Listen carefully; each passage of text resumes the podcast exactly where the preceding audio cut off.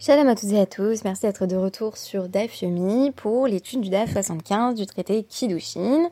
Nous rentrons donc dans la dernière ligne droite du DAF Yomi, puisque euh, mon joli podcast, après plus de trois ans d'existence, va s'arrêter à l'issue de l'étude du Seder Nashim. Nous aurons donc étudié en tout entre la moitié et un tiers du Talmud. Et pour ma part, je vais continuer l'aventure en solitaire, avec le soutien bien sûr de mon mari, et m'efforcer euh, d'étudier chaque DAF, donc tous les jours, jusqu'à la fin, c'est-à-dire jusqu'au traité NIDA. Merci beaucoup de m'avoir accompagné sur ce long bout de chemin.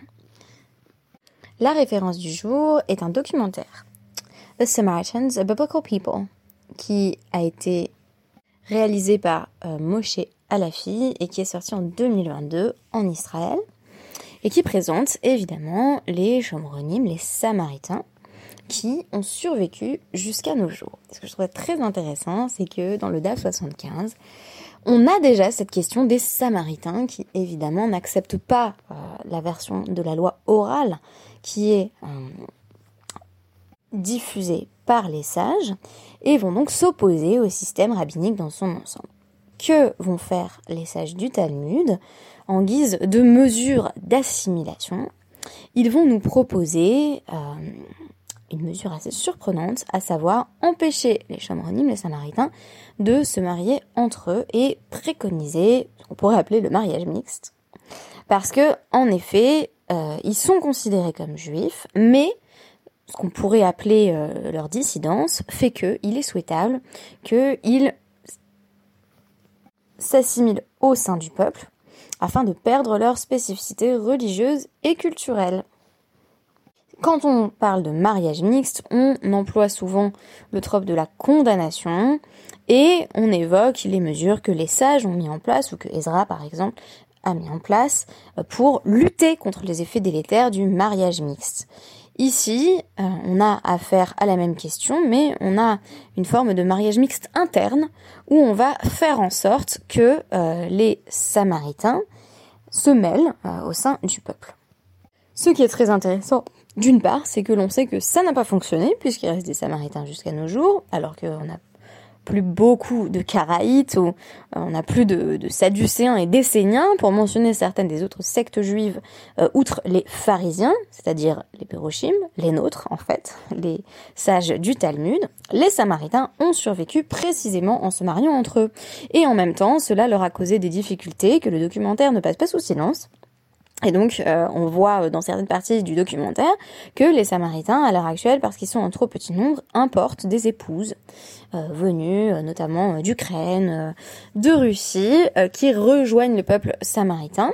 Et c'est un développement récent qui est lié au fait qu'il n'y a plus du tout assez de candidates au mariage parmi les Samaritaines. Donc là encore, tentative de se tourner vers le monde extérieur pour trouver des personnes qui seront à même de transmettre euh, l'idéologie, la culture et la religion des Samaritains. Le documentaire aborde également la question, qui est centrale pour les Chambronymes, d'être reconnus comme juifs par euh, Médinat Israël, l'État d'Israël, qui est une question à la fois politique, euh, religieuse, sociale, et ils évoquent, les Samaritains directement, parle de euh, ce trajet vers la reconnaissance qui euh, caractérise ces dernières décennies, être reconnu en tant que juif pour bénéficier bien entendu euh, des privilèges associés à ce statut. Dans notre DAF, les Samaritains vont être appelés Koutim, Tanya, Mibraïta enseigne, Chen Rabbi Eliezer Omer, Rabbi Elazar Omer, pardon, je dois me référer à mes notes de manière plus, plus précise. Rabbi Elazar affirme Kouti, lo Issa Koutit. Un Samaritain ne doit pas épouser une Samaritaine. Alors d'où vient le paradoxe? Eh bien, tout simplement, nous avons étudié jusqu'à présent, euh, jusqu'au DAF 75, que il y a donc des hirosim, il y a des catégories euh, sociales, euh, des, lignées qui sont distinctes. Certaines peuvent se marier entre elles. Donc, par exemple, voilà, on avait parlé du converti qui peut épouser un, un, mamzer ou une mamzerette. Euh, on avait parlé euh, du Israël qui pourrait épouser un Lévi ou un Cohen, euh, pour peu qu'il n'y a pas d'autres problèmes de statut, par exemple pour peu qu'une femme ne, soit pas divorcée. Et en général, chaque membre d'un Yirus, donc d'une lignée, peut épouser des personnes qui rentrent dans la même catégorie. Outre cette question de la fluidité entre les catégories, je m'étais efforcée de démontrer que ceux qui présentent le plus de mobilité, ce sont les convertis qui peuvent épouser en fait à peu près n'importe qui. Euh, bien entendu avec euh, quelques restrictions. Par exemple, euh, une convertie, qui s'est convertie à l'âge adulte, ne peut pas épouser un Cohen. Mais à part ça, de manière générale, le ou la convertie peuvent épouser un grand nombre de catégories sociales autres. Et chaque personne peut épouser les membres de sa propre catégorie. Donc je donne un exemple, un mamzer peut épouser une mamzerette. Il peut d'ailleurs épouser que une mamzerette, voire éventuellement une personne convertie. Donc, les enfants nés euh, d'union illégitime peuvent se marier entre eux. Ils constituent une catégorie à part entière, hein, sans doute désavantagée euh, socialement, sociétalement, mais euh, ils ne sont pas forcés de disparaître, ce qui serait le cas si, bien entendu, on leur prohibait tout mariage. En réalité, ils continuent à former des castes, si vous voulez, qui peuvent, j'ai envie de dire, se reproduire entre eux. Ou plutôt des castes de personnes qui peuvent continuer voilà, à, se reproduire entre elles. Alors, le cas des Samaritains constitue une exception. Maïtam, pourquoi Pourquoi cette spécificité justement euh, du Samaritain qui peut pas épouser une Samaritaine et donc inversement? Alors, Rav Yosef Noti, Asaou Kiger Leachar Asaradorot. Selon Rav Yosef, c'est parce que les sages voient le Samaritain comme un converti qui est déjà converti depuis dix générations, donc qui s'est là encore assimilé euh, dans le peuple, au sujet duquel on nous dit Guerre ad Dorot mutar bemamzeret, mikad velar, asur bemamzeret. Un converti, tant qu'il est identifiable comme étant converti ou descendant de converti, peut épouser euh, une femme issue d'une union illégitime jusqu'à la dixième génération. Mais une fois que le converti est totalement assimilé dans le peuple, ce n'est plus possible, puisqu'on le reconnaît même plus comme un descendant de converti. Par conséquent, s'il épousait une mamzerette, le peuple se dirait Ah, c'est donc permis ce genre de mariage, et cela poserait des problèmes. Ad, chez euh, Yishtaka Shem Avodazara, Mimeno.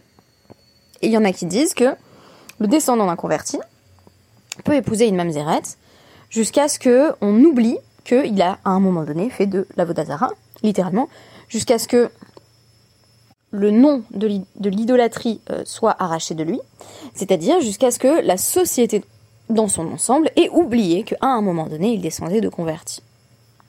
Cela pourrait être bien moins de dix générations, ou encore plus que dix. Le samaritain est ici associé au converti. C'est-à-dire qu'au fur et à mesure, celui qui est issu euh, des samaritains ne va plus nécessairement être reconnu comme tel, et à partir du moment où on le prend pour une personne qui a toujours fait partie du peuple juif, il n'a plus la possibilité euh, d'épouser des personnes dont la lignée est jugée comme peu sûre ou douteuse, y compris d'autres samaritains qui seraient encore reconnaissables comme tels dans la société.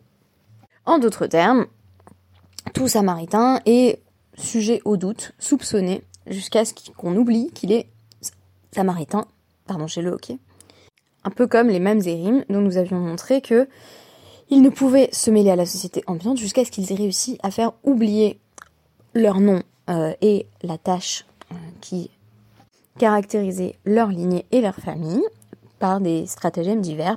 Par, exemple, le fait de verser beaucoup d'argent pour qu'on oublie qu'il s'agit là d'une personne mamzer ou mamzeret.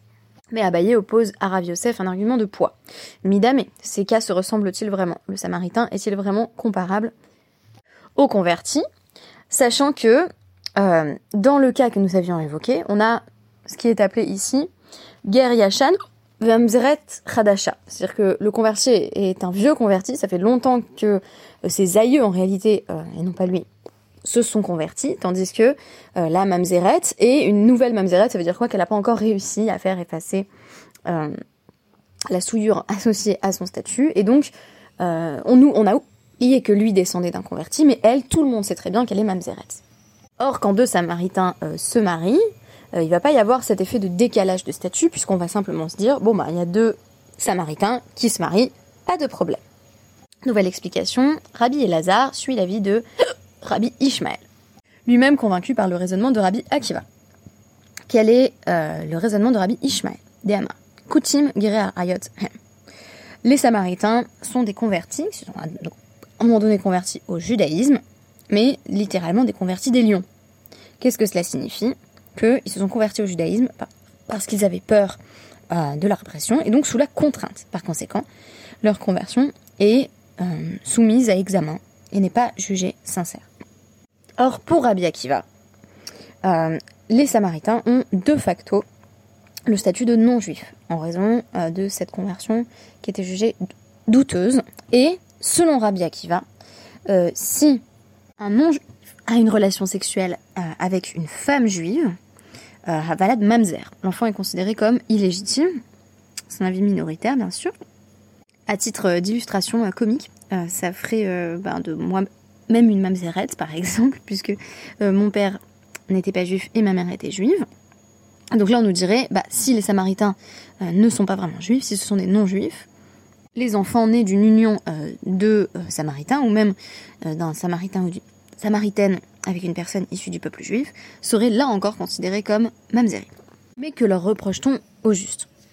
Après un article sur My Jewish Learning de Dr Sarah Ronis, il s'agit ici des Samaritains évoqués dans le deuxième livre des rois, à partir du chapitre 17. Or, on soupçonne que euh, ce peuple euh, des Koutim euh, a effectivement continué ses pratiques idolâtres. Donc c'est pas tant que la conversion posait problème au départ, qu'elle a pu euh, effectivement euh, se faire sous la contrainte, mais c'est que euh, ce nom, ce Shem Avodazara, le nom de l'idolâtrie, ne s'est pas véritablement détaché d'eux, ou plutôt ils n'ont pas réussi à s'en détacher, de sorte qu'on aurait un peuple dans le peuple, soupçonné de ne pas avoir les mêmes pratiques que les autres juifs. En réalité, d'après la communauté samaritaine elle-même, les Shronim étaient les véritables habitants de la terre à l'origine, et ce sont eux qui ont conservé les modes de Avoda originels de euh, de Dieu, ce qui donne lieu inévitablement à des différences de culte euh, qui font qu'on a effectivement affaire à euh, deux peuples, ou à un peuple dans le peuple à travers cet exemple de Shomroni. On déduit de cela un certain nombre de règles, par exemple pour Rabbi Ishmael, des Kohanim qui euh, seraient issus de ce sous-peuple samaritain seraient considérés comme psoulis. Il ne serait pas possible pour eux d'officier dans le temple car, en vérité, ils n'ont pas exactement le même culte et ils n'étaient pas sincères dans leur conversion à l'origine.